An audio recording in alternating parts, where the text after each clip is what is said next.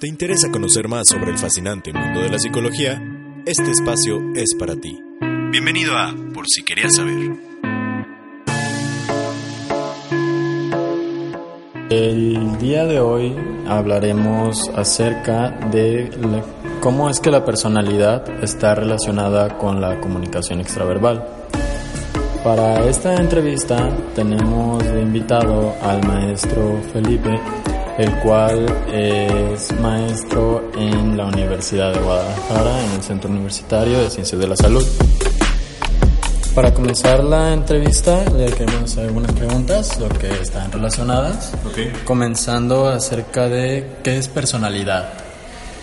Bueno, la personalidad, dependiendo del autor, pero en términos muy generales, la personalidad es eh, ciertos rasgos característicos eh, que definen cómo es una persona. Pueden ser ciertos patrones, ciertos rasgos, ciertas actitudes, ciertas formas de ser, ¿no? que definen cómo es una persona.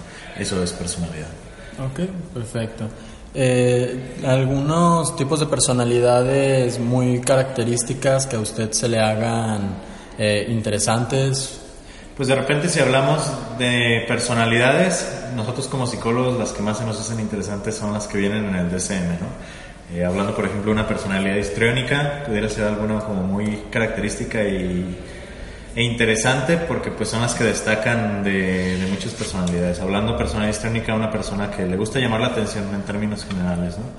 Este, Creo que es difícil encasillar a las personas en una personalidad como tal, porque estaríamos hablando de una, una manera de etiquetar al ser humano y creo que es bastante complicado hacer eso. A pesar de que sí existen ciertas teorías que a mi parecer no son tan adecuadas, como pueden ser los enneagramas, endogramas, todo esto, que ni siquiera es psicología, se sale un poquito de la cuestión de, de psicología, ¿no? que intentan encasillar a las personas como en ciertos rasgos que tenemos. Yo considero que cuando hablamos de personalidad, no podemos hablar de que tenemos una bien definida, tenemos rasgos de personalidad, pero no tenemos como tal, tú eres personalidad tipo 1 y yo tipo Algo generalizado, cada quien tiene sus partecitas. Exactamente. Ok, perfecto. Bueno, ya teniendo una idea un poco más acerca de qué es la personalidad, mi siguiente pregunta este, sería ¿qué es la comunicación extraverbal o a qué se refiere? Bueno, la comunicación extraverbal, como el nombre lo dice, es fuera de lo que tiene que ver con lo, con lo verbal, ¿no? Por verbal, pues entendemos el, el habla al final de cuentas. Lo extraverbal es una parte importante de la comunicación, ya que nos da muchísima más información a- al, al oyente, al escucha, que muchas veces la comunicación verbal. Puede ser desde la forma de hablar, la forma de caminar, este, ciertos gestos, microexpresiones, eh, la tonalidad de la voz, hasta el timbre. Son como una serie de factores que van a ir acompañando al mensaje que está intentando dar la persona o, o no intentando dar la persona. Ok, ahora sí ya cualquier cosa que estuviera en su entorno. Ajá. Ok, perfecto. Eh, referente a esto, entonces, ¿qué pasaría si nuestra comunicación verbal es distinto, por ejemplo, a esto que nos mencionaba acerca de los gestos, la postura, movimientos de ojos que estamos realizando o incluso pues a todo lo que está a nuestro alrededor? ¿Qué pasaría si fuera distinto a qué? En sí, como a estas reacciones, el, si yo digo algo que esté en contradicción de lo que está Ya, suponiéndose. ok, este, pues podríamos inclusive hablar de una patología cuando hablamos de eso de patologías de la comunicación, porque en teoría, aunque pareciera que es algo que hacemos conscientemente, la mayoría de las veces es algo que hacemos inconscientemente. O sea, a la hora de transmitir un mensaje, tanto nuestra comunicación verbal como no verbal es, es, es, es natural, vaya. Y cuando hablamos de una persona que de esta manera natural son contradictorios sus mensajes, pudiéramos hablar, por ejemplo, de una persona con alguna situación paranoide, esquizofrénica, en la cual tal vez en su momento el mensaje que quiere darnos es muy diferente a lo que nos está intentando expresar, inclusive con palabras, ¿no?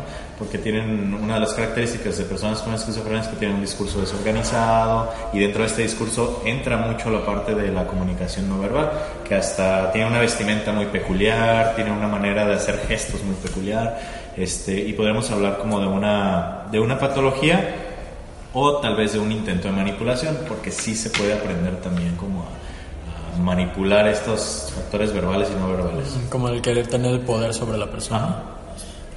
Muy bien. Mm, ¿Con cuánta eficacia? Bueno, investigué antes acerca de los canales representativos, que son lo que vienen siendo pues lo visual, los kinésicos, este, los auditivos. Me gustaría saber este, con cuánta eficacia eh, tienen estos canales al momento de ir a una terapia a estas personas que nos menciona. este, se utiliza mucho en terapia el identificar estos canales. Sin embargo, contrario a lo que la gente de repente piensa, no es que tengamos un solo canal, o sea, tenemos predominancia de uno de estos canales.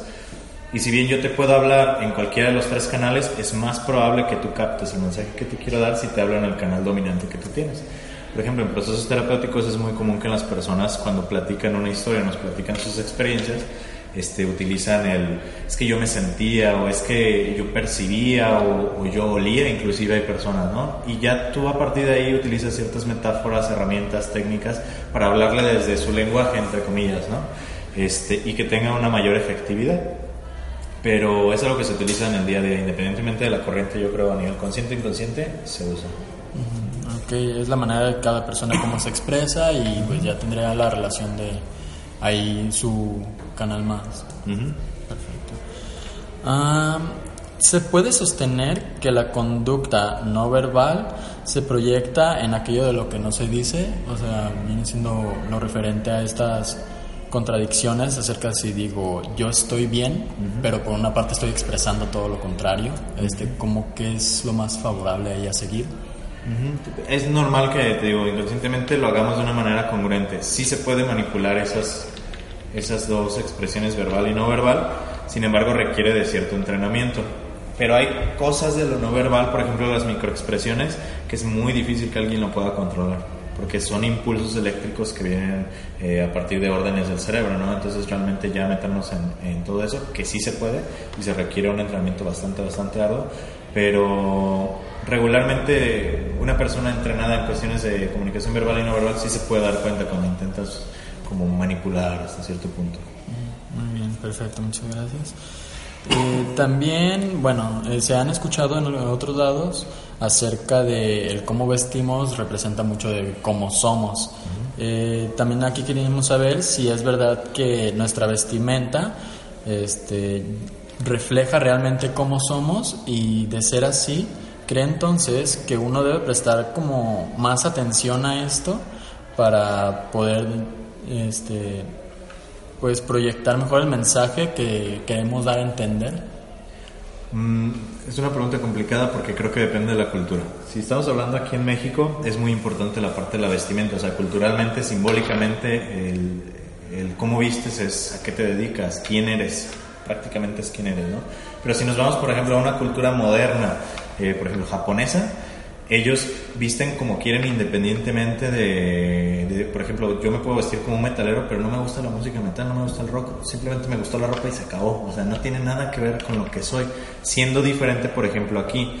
Aquí en México sí tendemos, tal vez por nuestra historia sociopolítica, como a categorizarnos en diferentes tribus, ¿no?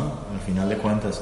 Este, y eso desde, digo, los emos, rockeros, metaleros, etcétera, pero también ciertas tribus en, en cuanto a, a profesiones también. O sea, tú ves a una persona de traje y dices, es una persona exitosa, ¿no? Es una persona que tiene, que tiene cierto estatus social, cuando probablemente no lo sea así. Entonces, si lo entendemos desde ese punto de vista, sí es importante, de repente aquí en México, aprender, no, no a vestirnos, pero sí a transmitir lo que queremos transmitir al final de cuentas, ¿no? Porque es cierto que el ser humano como tal, creamos atajos para poder saber si le brindamos nuestra confianza o no a una persona.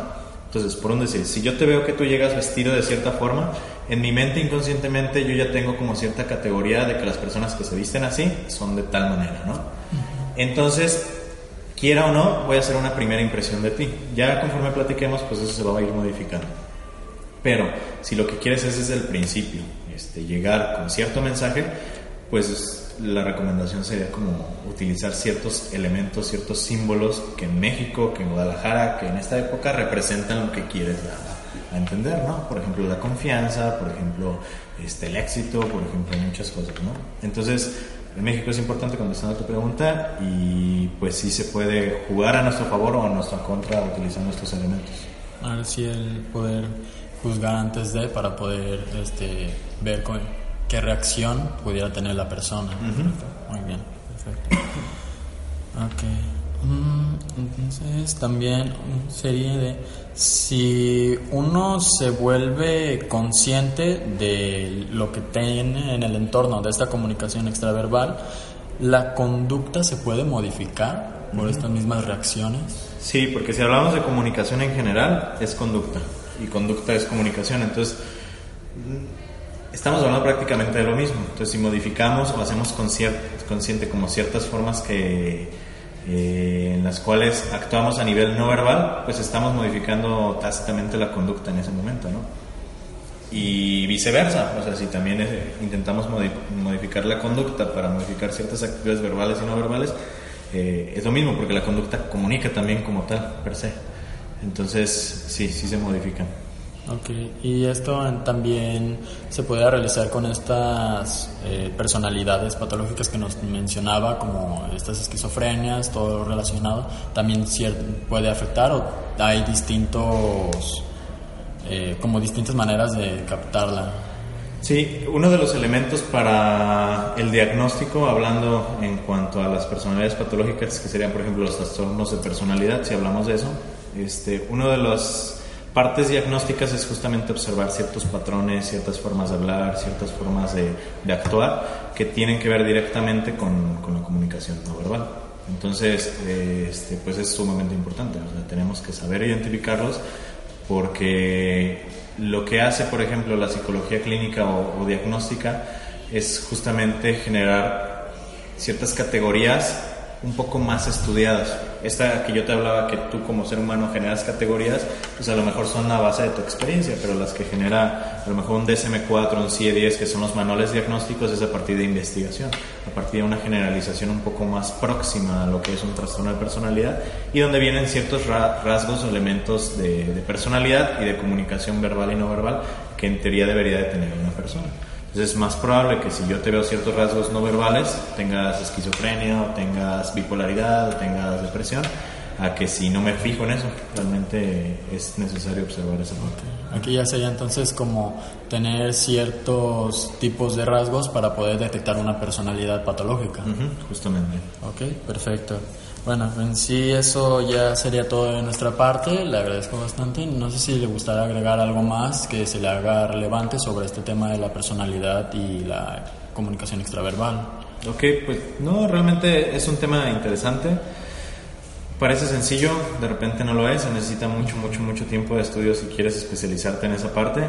Entonces, si de repente por ahí ven cursos o, o cosas de análisis de la personalidad como eh, que en una semana probablemente sea falsa. Entonces, eh, tener cuidado con esos cursos que de repente hay basándose en, la comunicación verbal o no verbal y cursos también de este, aprende cuál es tu personalidad o cómo enganchar a alguien, viendo como ciertos rasgos.